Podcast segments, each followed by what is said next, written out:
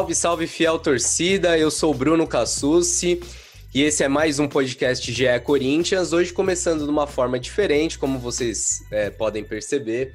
É, não temos o nosso âncora, Léo Bianchi, nosso titular. Ele que gosta de falar que todo mundo é chinelinho, todo mundo chinela, tira uma onda da Alterana. No último episódio também zoou comigo. Agora o, o, o nosso Otero Léo, não sei como a gente pode fazer, Léo Otero, não sei. Até o final do podcast a gente descobre, eu descubro um jeito de chamá-lo, mas ele que chinelou e nas próximas semanas vai se ausentar porque está de férias. Então, nos revezaremos aqui no comando do podcast GE Corinthians. É, temos time titular hoje de setoristas, os três setoristas do timão. Vamos começar pela Ana Canhedo. Tudo bem, Aninha? Fala, Leozinho, não, peraí. Fala Cassucci, fala Fiel, Braga, você já adiantou aí que estamos com o time completo, é isso. Bastante coisa pra gente falar, um derby movimentado, né? Acho que a gente esperava até muito pouco desse jogo e ele nos surpreendeu de certa forma, né? Bastante coisa aconteceu, é, estreias interessantes de jogadores jovens, foi o caso do Matheus Donelli, tem muito pra gente debater aí, com certeza, no podcast de hoje, Cassucci. Ele nos surpreendeu desde antes do jogo, né? É, com, com a polícia tentando tirar o mosaico ali uma hora antes da partida, deu uma confusão danada, porque o Corinthians, a polícia e o Ministério Público alegavam que o mosaico do Corinthians provocava o Palmeiras estando no Mundial, e também um derby que surpreendeu em campo com, com mais gols até do que a gente imaginava, o Corinthians vinha de três é, empates sem gols nas últimas partidas, foi bom ver, ver um, um, clássico movimentado. A gente vai falar muito disso com ele também, Marcelo Braga. Fala aí, Bragueto. Fala, Cassucci. Fala, Ana. Pois é, o Léo chinelando, hein? Quem diria, quem diria. Agora é ele que vai escutar a nossa cornetada aqui. Espero que esteja na audiência. Então, já um abraço para ele nesse período de férias. É, como você falou, a gente esperava um derby horrível, né? Com jogadores reservas do Palmeiras, jogadores reservas do Corinthians, mas foi um jogo até animado, o torcedor que assistiu com certeza teve emoções. O Palmeiras saiu ganhando por 2 a 0, deu aquele susto o torcedor do Corinthians, mas o Corinthians conseguiu ter força para recuperar, para empatar a partida e, começar aí a temporada 2021 é, com um empate no derby, é, avançando aí no Campeonato Paulista, num jogo em que algumas novas caras foram mostradas e a gente vai falar um pouco sobre elas nesse episódio. Boa, a gente tem bastante coisa para falar dessas novas caras e elas só apareceram porque era um Corinthians muito desfalcado, como o Braga aí já citou. O Corinthians com muitos desfalques, além de jogadores machucados que já vinham fora de combate também. O Corinthians começou a semana sur surpreso, surpreendido é, por 19 casos de Covid é, entre jogadores e comissão técnica. Foram oito é, jogadores que testaram positivo para a Covid-19, mais 11 membros da comissão técnica. É, depois ainda apareceu a suspeita do Camacho. O Camacho teve febre na concentração e foi afastado do elenco. E também o Corinthians já tinha um caso de Covid, que era o Vitinho, é, jogador recém-promovido da base, que estava afastado do elenco. Então, um Corinthians esfacelado, um Corinthians sem seus dois laterais titulares, com, com muitas mudanças. É, contou com a volta do Jô no ataque, também teve o, o Rony no lugar do Gabriel no time titular titular. É, e a principal novidade, o Donelli, né? Matheus Donelli no gol. Ana Canheda até mostrou numa reportagem que há três anos o Corinthians não começava um jogo sem o Cássio e o Walter como titular da meta. E o Matheus Donelli, jovem de só 18 anos, já, já começou fazendo história, né, Braga? Há muito tempo o, é, o Corinthians não tinha um, um goleiro tão jovem em sua meta, é isso? Exatamente. Depois do jogo, eu mandei uma mensagem para o Celso Zelt, né, jornalista e historiador do Corinthians, e perguntei: o Donelli é o goleiro mais jovem a jogar com a camisa do Corinthians? E o Celso me disse que não, que teve um goleiro que jogou com 17 anos, foi o Zeferino, em 1954. Então, esse é o goleiro mais jovem da história do Corinthians uh, a entrar em campo, né? Mas uh, alguns goleiros também jogaram com 18 anos, casos de Casemiro do Amaral em 1911 Cabeção, que foi muito famoso na história do Corinthians em 1949, e o Solito em 1975. Então fazia aí 46 anos que o Corinthians não tinha um goleiro de 18 anos em campo. Matheus Donelli entrou em campo com 18 anos, 9 meses e 14 dias. E eu tenho um bastidor para contar que na véspera, é, eu e a Ana Canhedo tivemos uma conversa, uma discussão, e ela falou: eu iria de Donelli, tem que botar o Donelli para jogar. Eu falei, Ana, o Donelli tem 18 anos, o Kaique tem 25. Será que ele não vai de Kaique? Eu acho que ele vai de Kaique. E a Ana estava certa, hein? É, foi bem a Aninha e uma surpresa até, né, do, do técnico Wagner Mancini. O que não é surpresa é, é, o bom desempenho do Donelli, que a gente sempre ouviu muito elogio, um goleiro de seleção brasileira, e, e eu gostei da estreia dele. O que, que você achou, Ana? É, eu, eu, até puxando um pouco por isso que o Braga falou da, dessa conversa que a gente teve, eu acho que, que não só foi uma boa estreia, mas também era algo que já era ali conhecido pela comissão técnica, né? Talvez não tanto pelo Wagner Mancini, mas o Donelli ele treina com esse elenco aí há 14 meses, a gente está em março já, desde o começo do ano passado, né? Então eu acho que eu iria, quando eu falei que eu iria de Donelli, é, é por essa questão de prestígio também. O cara tá ali no dia a dia, tá acompanhando. Se o Corinthians é, o mantém como uma das opções para o time profissional, se subiu ele por isso, eu acho que quando chega a hora tem que apostar, tem que prestigiar e tem que confiar no menino que vem treinando aí todo dia. É, gostei muito da estreia. É claro que eu nem, nem a gente, eu acho que muito menos ele esperava tomar dois gols em 25 minutos, né? Eu acho que ali, nesse período, o jogo viveu um momento de tensão, a torcida pensando naqueles 4 a 0 do Palmeiras anterior. Então, assim, eu acho que o jogo ali teve alguns minutos tensos. Ele não teve culpa em nenhum dos dois gols, mas depois conseguiu melhorar no jogo, na reta final, ali, se não me engano, aos 37 do segundo tempo, ele fez uma defesa interessante no chute do Vitor Luiz. É, gostei muito da estreia do garoto. Lembrando que você citou que o Cássio está com Covid, né, Cassucci? É, os jogadores que têm sintomas de Covid, eles vão ter que ficar afastados aí por mais ou menos 14 dias, ou seja, é, é muito provável é, se o Cássio desenvolver sintomas, que o, que o Donelli tenha que, que jogar mais partidas aí, quem sabe umas três partidas ainda com a camisa do Corinthians como titular. Essa só é completando, é a, só completando a, a, o raciocínio sobre o Kaique, eu acho que, que a comissão também optou por, por não usar o Kaique, porque eles não conhecem o Kaique, né? Nem o Wagner Mancini, nem os preparadores de goleiro, porque são caras que chegaram no ano passado, é, alguns vieram com o Thiago Nunes, outros chegaram no segundo semestre, mas são caras que não trabalharam com o Kaique. O Kaique já estava emprestado ao Oeste. Então, são só alguns dias de treino ali com o Kaique e, e provavelmente é, não há uma opinião formada do, dos membros da comissão sobre ele. Acho que o, o Donelli, por já estar tá treinando, já conhecer realmente, já, já jogar ali no estilo do Mancini nos treinamentos, é, levou vantagem por isso também.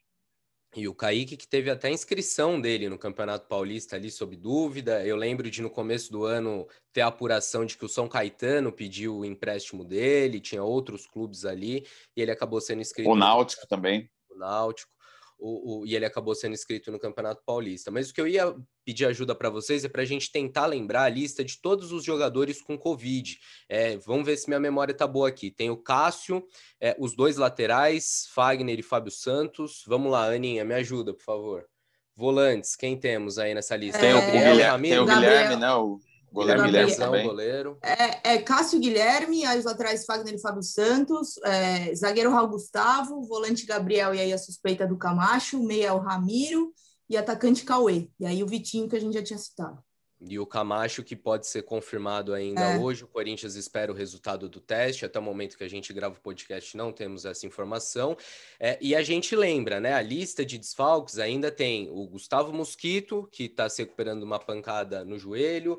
O Léo Natel ficou fora da partida também por dores na perna.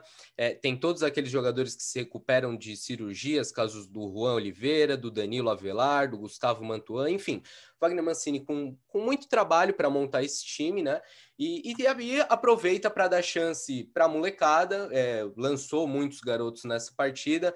É, alguns como titular, o Rodrigo Varanda, a gente vai falar bastante dele aqui, já tinha jogado contra o Bragantino, fez o gol, teve boa atuação. É, e um dos nomes que não é tão novidade, mas é da base, também é um garoto, foi o Rony. É, Mancini, inclusive, elogiou o Rony, chamou, elegeu o Rony o melhor em campo. Você concorda com essa análise, Braga? Eu não acho que ele foi o melhor em campo, não. Eu gostei do jogo do Vital, por exemplo. Acho que, que ele teve uma atuação é, legal. Foi um jogador que, que, foi importante, que fez um gol, que arriscou. Mas eu gostei assim do Rony. O Rony é um cara muito raçudo, né? E num jogo como esse de ontem, um clássico, um jogo na chuva, é, ele era um cara que não, não aliviava em nenhuma dividida, né? Eu até fiquei com medo em algum determinado momento que ele pudesse acertar alguém com uma força a mais ali, pudesse ser expulso, deixar o Corinthians com 10. Mas é um jogador que, como o Mancini falou, batia lá e cá, corria, dava raça, ajudou na, na jogada do segundo gol, no gol do Rodrigo Varanda. Então, acho que foi interessante e foi bom para o Rony mostrar um pouco mais do futebol dele. Ele que já tinha jogado aberto do lado direito em, jogos, em algum jogo recente, né, na, na vaga do Ramiro. Acho que contra o Internacional, né, naquele, na última rodada do Campeonato Brasileiro. Ontem ele fez uma função melhor, mais a dele ali no, no campo. Acho que foi bem. Se o, se o Rony não foi o melhor, eu também não, não acho que tenha sido, embora tenha, tenha gostado, principalmente do segundo tempo dele. Acho que no começo ele não estava muito legal, não. Ele foi se achando é, durante o jogo, achei um pouco afobado em alguns carrinhos desnecessários.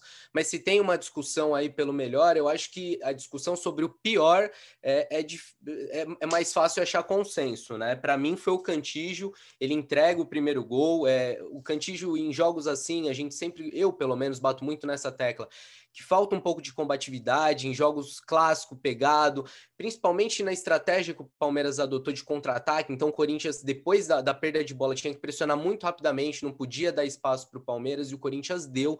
É, eu eu estava com as atuações, né? Eu dei as notas para os jogadores na partida e dei o pior para o Cantígio. Você concorda, Aninha?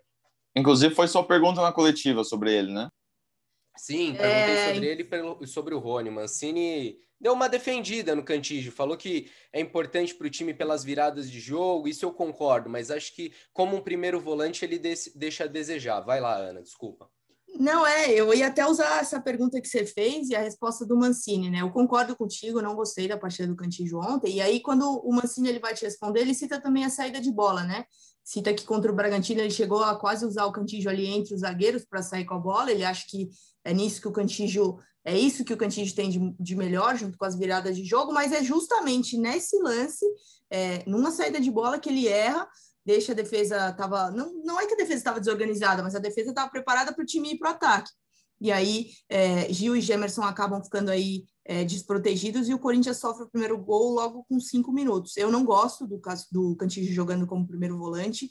É, eu concordo com a análise do Mancini quando ele fala que o Rony foi muito bem, mas não teria sido minha opção inicial. Eu teria ido com o Xavier e aí o Cantígio jogando como eu acho que ele rende melhor, que é de segundo volante, e, e jogando de segundo volante ele não vai deixar de ajudar na saída de bola.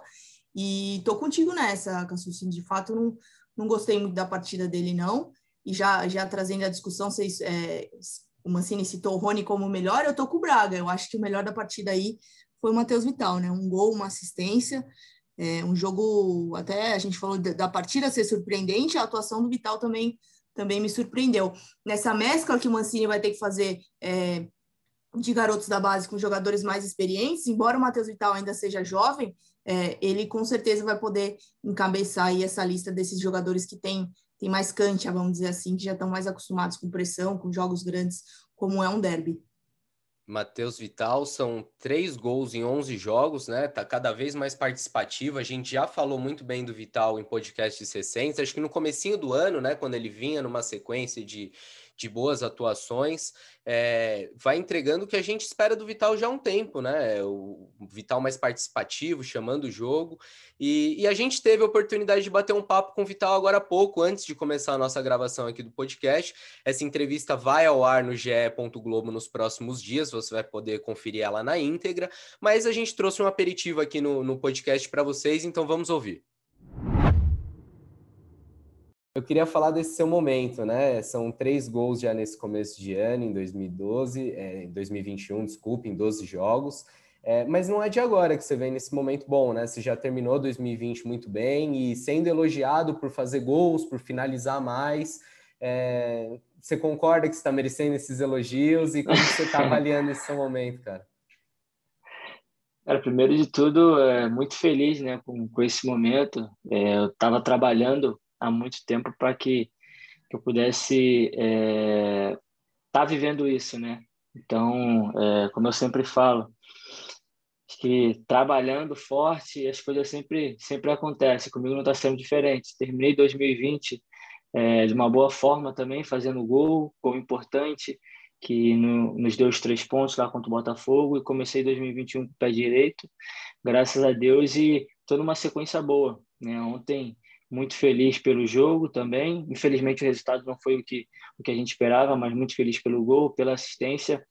É, e se Deus quiser, manter, manter esse nível para que coisas boas possam acontecer comigo aí no, no Corinthians, que, como eu falei, estou trabalhando para que, que eu possa dar as alegrias à, à torcida, que, que é o que merece. Bacana. Uma coisa que eu, que eu tava pensando antes de começar a entrevista, a gente sempre que falava contigo te tratava como o garoto do elenco, como o jovem ali no meio de veteranos, e é um barato que agora o Corinthians tá promovendo uma molecada muito mais nova do que você. E, e você também tá amadurecendo, né? O tempo tá passando, você tá com 23, é isso, né, Vital? É, passa rápido. Passa rápido, cara. Você sente essa mudança de, de status até perante o elenco ali, de, de ser um cara com uma bagagem maior, de entender melhor o que é o Corinthians? Com certeza. Por já ter um, um tempinho de casa também, né? Vou, tô indo para minha quarta temporada. Chega até a ser engraçado. É, hoje eu que, que chamo os mais jovens para conversar, por exemplo, o Rodrigo, costumo conversar muito com ele, dar algum feedback de alguma coisa. É um menino jovem que está subindo profissional, que tem muito potencial. Não só ele, mas tem outros meninos também muito qualificados. O Corinthians tem, tem uma safra muito boa, né? Os meninos que subiram são, são bem qualificados. E é muito engraçado, porque há pouco tempo atrás, era os mais, os mais veteranos, vamos dizer assim, que, que me chamava para conversar. E hoje o papel meio que se inverteu, né? Hoje eu que que chamo os meninos, costumo dar um toque aqui, uma conversa ali, passar um pouco da experiência que eu adquiri nesse nesse tempo de Corinthians foi, foi importante para mim. Aí a palavra do Vital, como eu disse, você acompanha e confere essa entrevista na íntegra no GE. Globo, mas vamos voltar a falar um pouquinho do derby. É um derby que começou preocupante para o Corinthians, né? Achei o Corinthians é, mal nos primeiros minutos do jogo. É claro que o gol logo aos quatro ali dá um baque no time, né? Ainda mais pelo histórico, vinha de derrotas, vinha de tropeços no clássico. É, e acabou, acabaram sendo dois jogos, né, Braga? Um antes e um depois da chuva. A chuva acabou mudando um pouco o panorama do, do derby, não foi isso? É, eu acho que muita coisa influenciou nesse, nesse jogo, assim. É, não dá para a gente ignorar o que aconteceu na véspera, né? Todos os jogadores que o Mancini perdeu para a partida, ele vinha planejando o jogo de uma forma e aí perde vários jogadores. No, no dia do jogo ele também perdeu o Camacho e o Léo Natel. Imagino que o Léo Natel pudesse ser titular, o Camacho acho que não, mas na ideia de jogo dele já, já muita, muita coisa foi impactada antes desse jogo, né? E aí o Corinthians vai a campo com, com uh, um time que não conseguiu se impor de início, né? O Palmeiras fez o gol muito rápido, num, num, num ataque muito organizado aí depois daquele erro do Cantilho. Uh, o segundo gol veio logo na sequência, num contra-ataque muito bem armado pelo William na esquerda e o gol uh, do Gabriel Silva no meio. Foi o Gabriel Silva, né? É. Do Gabriel Silva no meio da área. É, acho que a defesa ali estava um pouco até assustada. O Gil não teve uma boa atuação, não teve um bom começo de jogo. Jogadores, é, um jogador que é um dos pilares dessa equipe, né? Que se espera muito dele. Uh, o Corinthians muito assustado e aí aos poucos, depois que a chuva caiu, o Palmeiras diminuiu um pouquinho o ritmo, o Corinthians conseguiu atacar mais, atacou bastante pelo lado esquerdo ali com o Lucas Piton e com o Matheus Vital. Aliás, gostei do, do Lucas Piton, não foi uma atuação perfeita, mas foi um jogador bem ativo no campo de ataque é, mostrou que pode novamente ser útil por ali, né? Já que depois que o Fábio Santos tomou a titularidade, ele, ele se perdeu um pouco na temporada, perdeu um pouco de prestígio, mas é um jogador que ao longo da temporada deve ter bastante espaço, porque o Fábio Santos já tem 35 anos e não vai aguentar uma sequência grande. Então, acho que é, naquele momento do jogo, o Corinthians conseguiu reagir ali, atacando pelo lado esquerdo. O Jô, embora não tenha tido uma atuação de destaque, foi um cara importante ali na casquinha, na bola dividida e, e, o Corinthians conseguiu diminuir até que no segundo tempo empatou. E o segundo tempo foi o, o tempo melhor do Corinthians. Né? No primeiro tempo, uh, o início foi péssimo, uh, ao, aos poucos foi equilibrando as coisas, e no segundo tempo, sim, o time conseguiu botar mais a bola no chão e atacar de uma forma um pouco mais ordeira. Gostei muito da análise de Marcelo Braga e achei ela até similar um pouco com, com a visão do Wagner Mancini, do que o Mancini disse sobre a partida. Vamos ouvir a, a avaliação do treinador corintiano. Acho que a chuva ela veio no momento importante para nós, porque naquele momento o Palmeiras era superior, já tinha aberto dois gols de vantagem e a chuva acabou é, equilibrando as coisas, mas o grande momento do Corinthians foi no segundo tempo. E aí nós tivemos um pouco de chuva e um, e um pouco do jogo ainda sem chuva. Assim como naquele primeiro jogo lá na, na na Allianz Arena, a chuva veio e acabou tirando o ímpeto do Corinthians, porque naquele momento a gente eh, vinha jogando muito bem. Hoje ela acabou ajudando. Eu acho que o Corinthians se encaixou melhor a partir do momento em que, em que entendeu o jogo, acho que se, se, se adequou mais rapidamente ao jogo, daquilo que o jogo pedia, do que o Palmeiras mas a grande virada do Corinthians foi na segunda etapa. É, o time voltou diferente, independente da chuva. Foi um time que marcou melhor, que encurtou, que não deu espaços, que soube brigar, que valorizou mais a bola, que brigou muito mais no setor de meio campo, que foi a nossa grande dificuldade do começo da partida. Impossível falar desse derby sem falar dele, Rodrigo Varanda, ele que já tinha estreado é, no Corinthians, mas não tinha estreado aqui no nosso podcast, né? Porque o que, que aconteceu? Na segunda-feira foi ao ar um episódio é, especial, um episódio que tratava da série Acesso Total, que está no ar no Sport TV, no Globoplay. Aliás, é, confiram, tá muito, muito, muito bom mesmo. É, quem é corintiano, quem não é, não tem como não gostar pelos bastidores, pela riqueza de detalhes. E também vale escutar esse nosso podcast especial com o Edgar Alencar e com o Pozella. Mas eu dizia que a gente não tinha falado do Varanda ainda, né? O Varanda estreou contra o Red Bull Bragantino. A gente não teve um episódio comentando é, sobre, sobre a atuação dele, sobre a partida. E agora o Varanda teve a oportunidade de de estrear também no nosso podcast num momento mágico para ele, um gol no derby, uma boa atuação. Que, que, que, que, você está achando do, desse começo de, de trajetória do Varanda no profissional do Corinthians, Aninha? Entre o jogo do Bragantino e o jogo contra o Palmeiras, eu acho que a fiel torcida viveu uma expectativa boa para ver o Varanda como titular, né? Ele que já havia estreado, não fez gol, não tinha feito gol, mas tinha deixado uma impressão muito boa no tempo que esteve em campo, e aí no derby ele consegue fazer o gol, né? Jogando com o Jô ali no começo, quando o Corinthians não estava tão bem assim, ainda teve é, umas duas chegadas à área, dele entrando na área junto com o Jô, o Corinthians ganhando mais opções, e aí no segundo tempo ele é, ele é coroado com uma boa atuação, com o bom posicionamento, né? E consegue fazer o gol. Até, inclusive, destacando esse começo promissor é, do Rodrigo Varanda, foi muito interessante a jogada do gol, né? Porque muitos atacantes ali poderiam estar em posição de impedimento, ou quem sabe é, não conseguir se livrar da marcação. Então, todo o movimento que ele fez, toda a leitura da jogada que ele teve para conseguir fazer esse gol com assistência do Matheus Vital, né? Cruzamento. É, foi, foi ali naquele momento perfeito, né? Foi exata, ele fez exatamente o que ele tinha que fazer para conseguir é, passar pelas redes do Palmeiras, aí conseguiu fazer seu primeiro gol. Até é, depois ele deu uma entrevista, né, para o Premier, falando que ele não conseguia nem expressar em palavras a alegria que ele estava sentindo é, ao conseguir estrear em um jogo, é, conseguir fazer seu primeiro gol em um jogo tão importante quanto foi o jogo contra o Palmeiras, né, Cassus? Você também, acho que você também já tem boas impressões dele, porque você fez aquele perfil é, que foi ao ar recentemente no GE sobre ele ter sido pai aos 14 anos, sim, contou, sim. contou o sonho de ser jogador ao Luciano Huck, né? Interessante. É, ele tem uma história de vida muito bacana. É, ele está no Corinthians desde os seis anos, é, vem de uma, uma, origem muito humilde, né? Morando ali numa favela próximo ao Parque São Jorge, sempre teve muito perto ali do berço do Corinthians no Tatuapé. E, e foi crescendo no clube, é, teve alguns percalços aí nesse meio do caminho, porque é, foi pai aos 14 anos, de forma muito, muito precoce, né?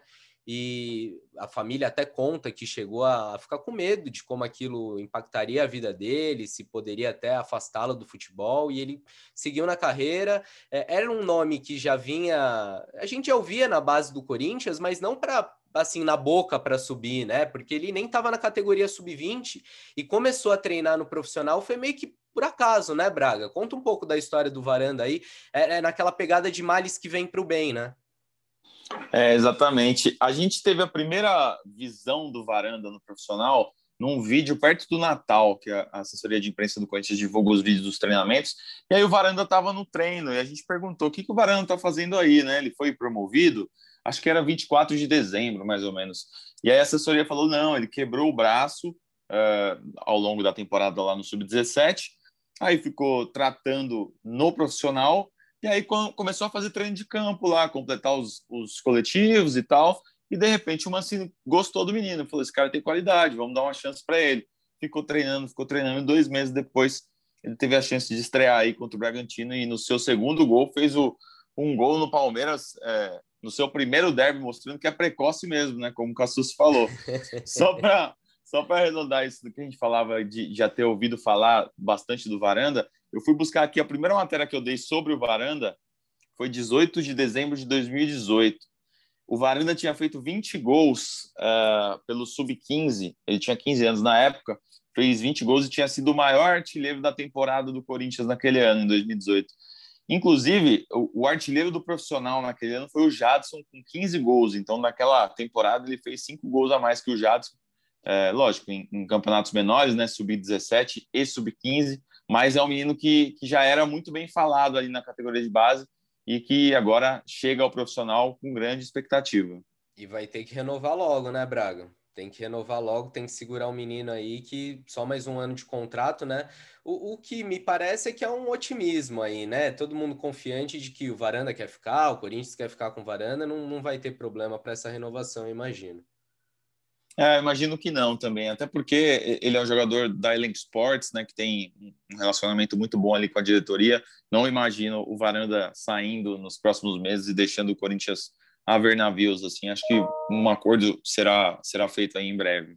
Até porque o pai dele nem vai deixar isso, que o pai dele é corintiano fanático, tive a oportunidade de falar com ele. Rogério Varanda, figuraça, e falou que já foi para jogo de caravana, que sempre ia no Paquembu, então muito legal a identificação do Varanda.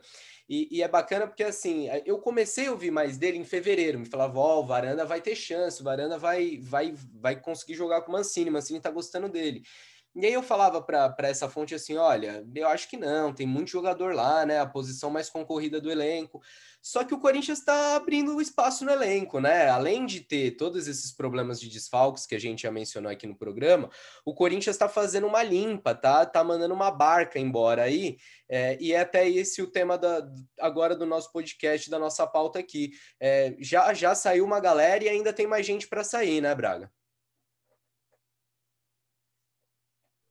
Exatamente, a gente até suspeita, né? Se é, será que o Corinthians não está com algum outro atacante aí mais experiente, mais rodado, já engatilhado para contratar? Porque está abrindo mão de todo mundo, né? É, o Matheus Davó já foi emprestado para o Guarani, o Jonathan Cafu está indo emprestado para o Cuiabá. Uh, o André Luiz é um jogador que já foi avisado que não deve ficar no grupo, então uh, os empresários dele já procuram um clube para que o André Luiz jogue nessa temporada. O Janderson ficou cedido lá no Atlético Goianiense. O Madison, que é um menino que jogou no Oeste ano passado, também já foi avisado que não deve ficar. Então, uh, o elenco, a parte do ataque do Corinthians tem tá muito reduzido, né? Hoje tem o Léo Natel, o Gustavo Silva e essa molecada da base. Ah, lembrando, né? O Everaldo também é um jogador que está nessa lista de dispensas aí, vem recebendo algumas sondagens, inclusive do esporte, só que parece que querem 2 milhões e meio no Everaldo, hein? Você pagaria, Cassucci? O Corinthians pagou. Meu né? Deus! O Corinthians pagou 2 milhões e meio. Aliás, é, a ideia inicial do Corinthians era receber até mais do que isso, né? Só que tem que ter comprador. E, o mercado não me parece muito muito propício a pagar isso, né? Ninguém tá com muita grana no bolso. É, vai ser difícil. Eu apostaria mais no, no, empréstimo do Everaldo. Acho que o Corinthians também não vai dificultar a saída dele, como também não vai dificultar do Michel Macedo, que é outro nome que, que tá aí na boca para sair, nem foi inscrito no Campeonato Paulista. É, faz bem, né, Aninha? Acho que é importante, a gente já falava disso, do Corinthians dar uma arejada no seu elenco, é, não só para abrir espaço para essa molecada da base, é, como também para fortalecer o caixa, para fechar um pouco a torneira ali de salários e tentar colocar a casa em ordem, né? Com certeza, até o Braga citou especificamente essa preocupação do ataque tá ficando com opções reduzidas, mas desses jogadores que ele citou até, levanta aqui o debate, eu não escolheria, não daria prioridade para ficar com nenhum deles, né?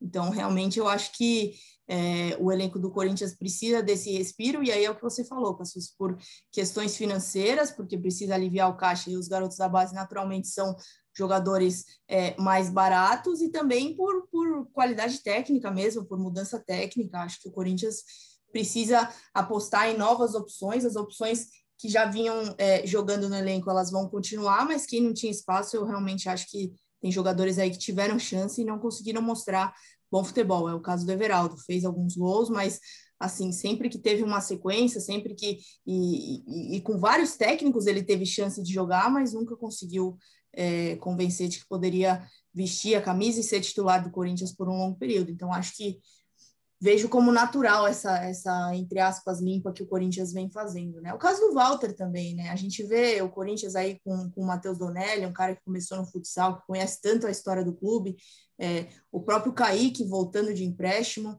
não, não via motivos nenhum para o Corinthians é, manter o Walter, por ser um jogador já com muito tempo de casa e muito caro, né? Não dá para ser um jogador tão, tão caro mensalmente quanto era o Walter para ficar na reserva do Cássio. Acho que o Corinthians faz bem apostar em jovens promessas.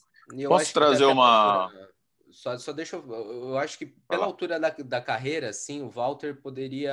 É, é um negócio que faz bem para os dois, sabe? O Walter vai ter oportunidade de jogar mais, de aparecer, vai disputar a Série A por um clube que está em, em, ascensão. E, e para o Corinthians é uma economia, é também oportunidade de lançar os moleques, então acho que é uma relação ganha-ganha. Vai lá, Braga. Bom, é, são duas observações que eu quero fazer sobre o Walter. É, quem, quem, será que é o maior goleiro da história do Cuiabá? Será que o Walter tem isso? Cara, eu quero ser o maior goleiro da história de um clube, que nem o Cássio é aqui no Corinthians. Então eu vou para lá, um clube novo, um clube jovem. Tenho vários anos de carreira pela frente, posso fazer história num estado que o futebol é, não é tão forte. Sei lá, de repente o Walter tem essa motivação dentro dele e por isso também aceitou esse projeto do Cuiabá. E a outra coisa que eu queria falar é sobre a lateral direita, né? A gente está falando dessa reformulação. Michel Macedo deve sair, já não vai é, mais jogar pelo Corinthians, ainda tem contrato até o fim do ano, procura um clube, tem proposta do Japão e tal, mas ainda não saiu do elenco. É, o Corinthians hoje está com o Fagner machucado, o Fagner com Covid também, né? E o Bruno Mendes é o titular da posição.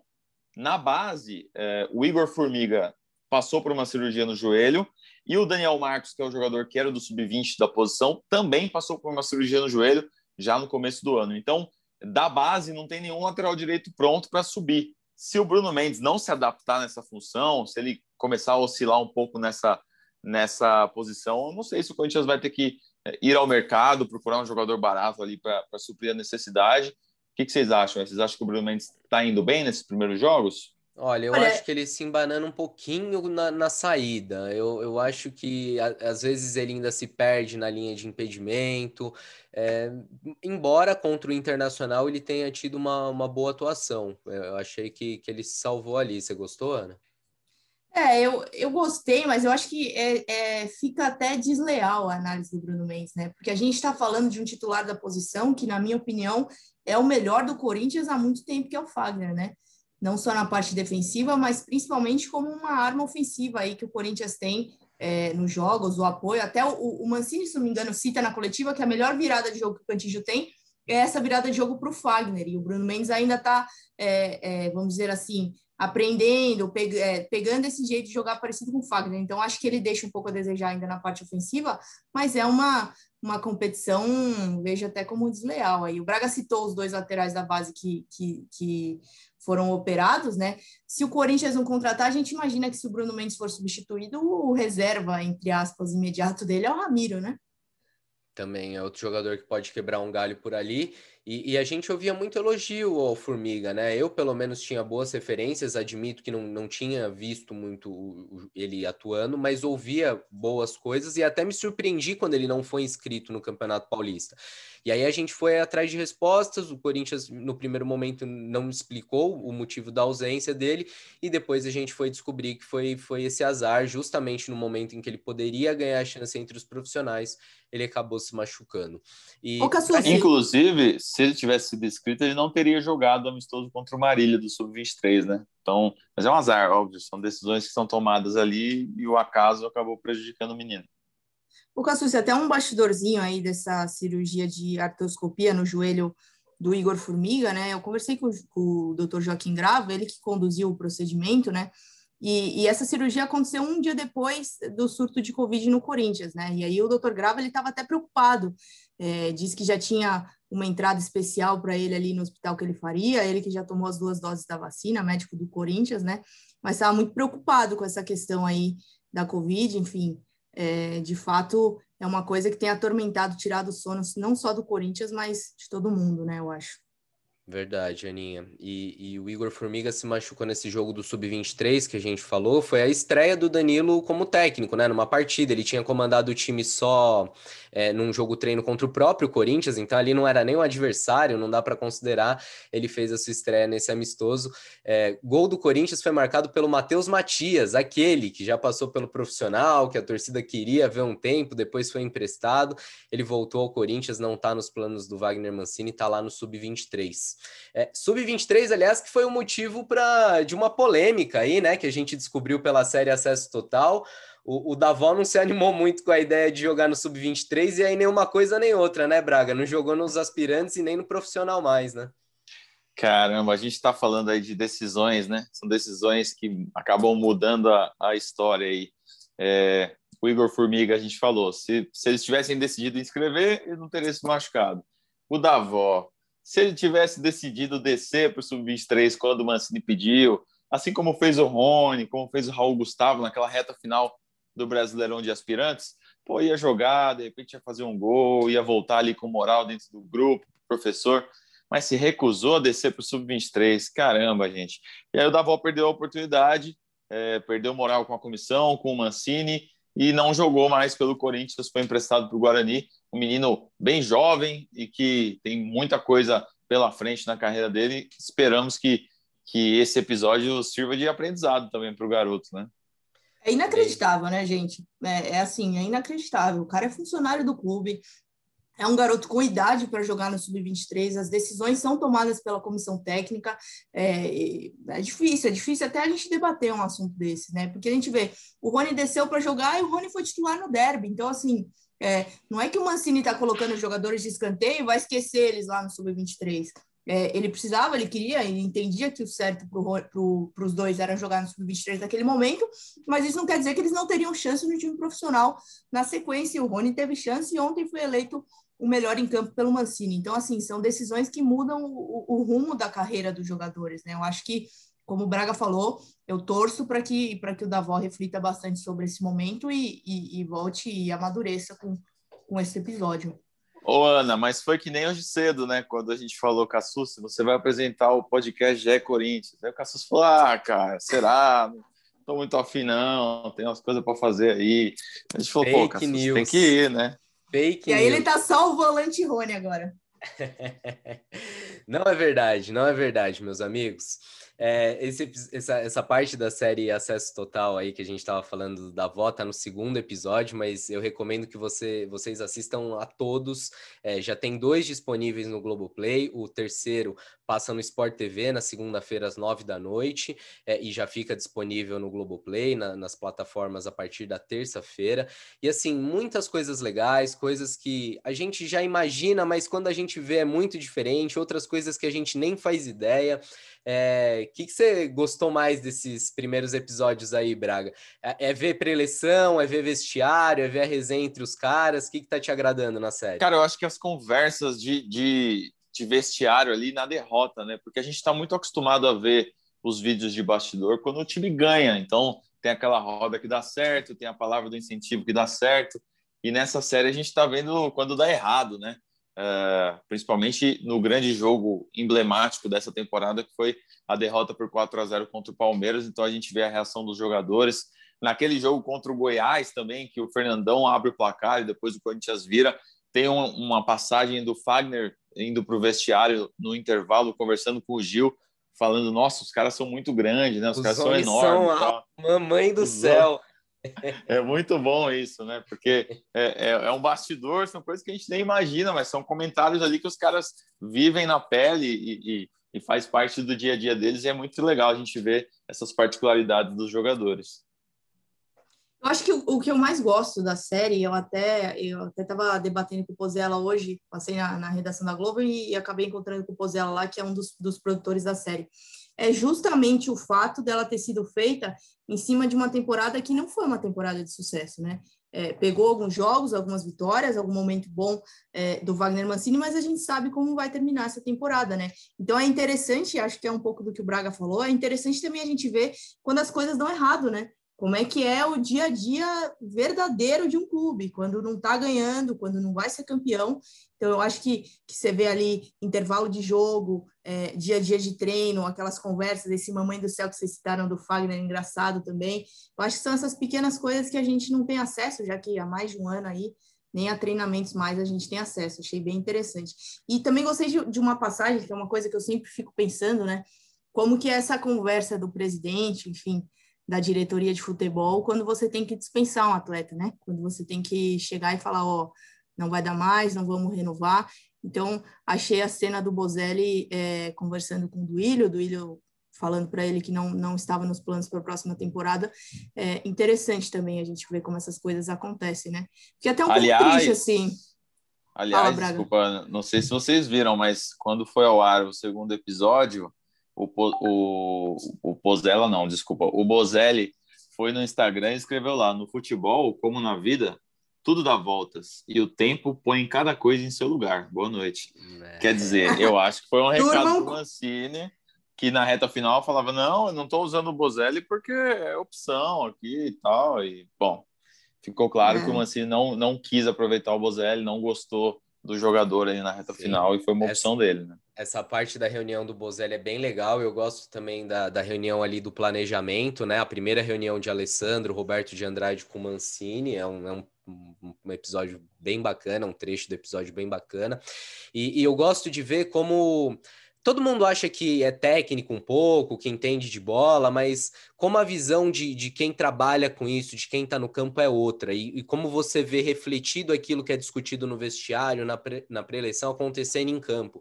Então, quando o Mancini alerta os caras e fala, vamos voltar para esse segundo tempo e matar o jogo com o Fluminense, eu quero matar o jogo em 15 minutos, e o Corinthians volta e mata o jogo em 15 minutos ali, fazendo uma goleada no segundo tempo. Ou quando ele fala para marcar os volantes, é, marcar os volantes do São Paulo e deixar a bola com os zagueiros, né, para como marcar a saída do São Paulo e como o Corinthians faz aquilo. É legal até depois no vestiário o Mauro chega para o Mauro Van Basten, né, que é observador técnico do Corinthians, e fala para o presidente do IRA, a estratégia do homem deu certo, o homem, o homem é bom de estratégia. Enfim, vários trechinhos bem bacanas da, da série Acesso Total, vai, vai ao ar toda segunda-feira às nove da noite no Sport TV, como eu disse também no Globoplay vale assistir. É, vamos para a parte final do nosso podcast. Libertadores. O timão masculino não está na Libertadores, mas o feminino tá com esperança de título e com perrengue para a viagem, né, Aninha? Essa viagem não foi muito tranquila, não foi isso? Corinthians viveu uma espécie de drama aí nos últimos dias, né? A delegação que já está em Buenos Aires chegou ontem à noite, pouco depois do fim do jogo, né? A gente até conseguiu fazer um registrinho aí para o site. É, elas chegaram em Buenos Aires, a estreia é, na sexta-feira, é, amanhã contra o El Nacional, time do Equador, o Corinthians que é o atual campeão da Libertadores e vai buscar o tricampeonato, né? Mas viveu um drama porque um dia antes de conseguir embarcar, né? O Corinthians conseguiu embarcar e chegar em Buenos Aires na quarta-feira, mas tentou sair do Brasil na terça.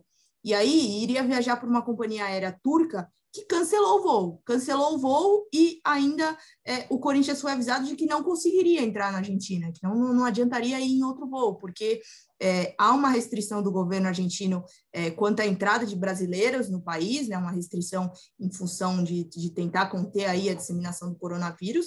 Então, os brasileiros estão proibidos de entrar em solo argentino, só que a delegação do Corinthians, que é composta por jogadoras, comissão técnica e a diretoria, é, vai disputar uma competição que é chamada competição bolha, né? Quando é, todos os integrantes são testados, elas cumpriram um período de isolamento é, antes de viajarem, mas de fato aí foi vetado, e aí é, consulado da Argentina se envolveu na história, até o ministro participou das conversas, a Cris Gambaré, que é a diretora da modalidade no Corinthians, ela ligou para a Comebol imediatamente para tentar é, ver o que poderia ser feito. E aí que foi feito é que no dia seguinte, na quarta-feira à noite, o Corinthians pegou um, um, um, voo comercial já de uma empresa aérea argentina, um voo tranquilo, o embarque foi tranquilo e a delegação conseguiu chegar com um dia de atraso em Buenos Aires. Lembrando que o que o Corinthians mais reclamou desse, desse perrengue que as meninas passaram foi do fato de ficar quatro horas no aeroporto de Guarulhos, né? E aí o aeroporto de Guarulhos bastante movimentado, é, naturalmente aumenta aí a exposição ao vírus e isso preocupou bastante a delegação do Corinthians. Mas por enquanto, graças a Deus, está tudo bem, Cassucci. É uma situação complicada. E assim, olha quantas vezes aqui no nosso podcast a gente já falou de coronavírus, de problemas decorrentes da pandemia, infecções. É, já é um ano que a gente faz o podcast cada um da sua casa e chegamos nesse um ano de uma forma que a gente não imaginava lá atrás que chegaria, né? A gente achava que as coisas estariam muito mais controladas e, pelo contrário, a gente vive o pico de mortes, o pico de casos. Tá todo mundo cansado disso, inclusive a gente que está gravando, mas sempre vale o alerta, sempre vale o aviso. Se você pode ficar em casa, é, se preserva, não se aglomera não, não vai para bar, não vai para rolê, não vai para balada porque isso é sério e a gente precisa se cuidar. Se os outros não fazem a sua parte, se o governo não faz, que cada um faça.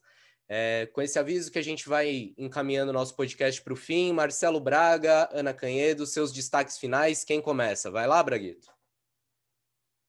Vamos lá, Cassucci. É, é isso aí que você falou, a gente já está cansado, né? Mas tem que, que seguir na luta aí, cada um fazendo a sua parte. A gente agradece também a companhia de vocês, porque a gente faz esse podcast para vocês, então é sempre bom trocar informações, trocar né, mensagens nas redes sociais. A gente fica feliz com os números aí de audiência que vocês estão sempre acompanhando a gente no GE Corinthians. É, é, é chato fazer de casa, é chato ter que marcar as entrevistas é, só por telefone, às vezes alguém fura com a gente, tudo está mais complicado, tudo está mais difícil pelas distâncias físicas, mas a gente está sempre tentando fazer aí um, um, episódio que seja legal e bacana para todo mundo e espero que vocês continuem acompanhando a gente aí. Em breve estaremos reunidos e faremos uma foto para vocês todos abraçados. É vacinados. Isso, é isso. Estamos com saudade do CT, saudade até daquele café doce pra caramba do CT Joaquim Grava, que parece uma garapa. Mas logo estaremos todos vacinados e unidos é, no CT, não é isso, Aninha? Meu Deus, ainda bem que eu nunca tomei café, hein? Não gosto de café. Mas é isso, é isso, Cassus. O mais importante é todo mundo se cuidar, continuar com saúde. Daqui a pouco a vacina, se Deus quiser, vai chegar para todo mundo. E, e meu destaque final, falando de Corinthians mesmo, acho que não poderia ser outro. Acho que o Corinthians tem um caminho aí com esses garotos da base. É, tem jovens muito promissores. O Mancini prometeu que vem mais pela frente, que ele tem visto é, muita coisa boa nos treinamentos. Então, só nos resta torcer aí por um bom futebol nos próximos jogos, que seja uma temporada é, interessante, que o, o, Corinthians consiga cumprir o que está prometendo, né? Que de fato use, dê chance, dê, tenha paciência com esses garotos aí, que com certeza coisas boas virão. Valeu, um abraço. Valeu, Aninha, valeu, Braga, valeu você que nos ouviu até agora. Lembrando que você encontra o GE Corinthians no ge.globo barra podcasts e na sua plataforma agregadora favorita, né? Se você ouve na Apple, no Google Pocket, é, no Google Podcasts, no Pocket Cast, tem no Deezer, tem no Spotify, tem em tudo que é lugar, agora tem até no Globoplay, se você procurar tem nosso podcast lá, então não tem desculpa para não ouvir. Aproveita, já assina o podcast para receber sempre as atualizações, sempre que tiver episódio novo, você fica sabendo. E se puder, aquele pedido, dá cinco estrelas, faz uma boa avaliação lá da gente. E eu agradeço a você que nos ouviu até aqui. É, a gente volta na próxima segunda-feira, debatendo, comentando tudo que rolou em Corinthians e Ponte Preta, que se enfrentam nesse domingo às 11 horas na Neoquímica Arena, e trazendo todas as últimas notícias, os bastidores, entrevistas, tudo isso que você já conhece aqui do nosso podcast. Até a próxima, um abraço e tchau.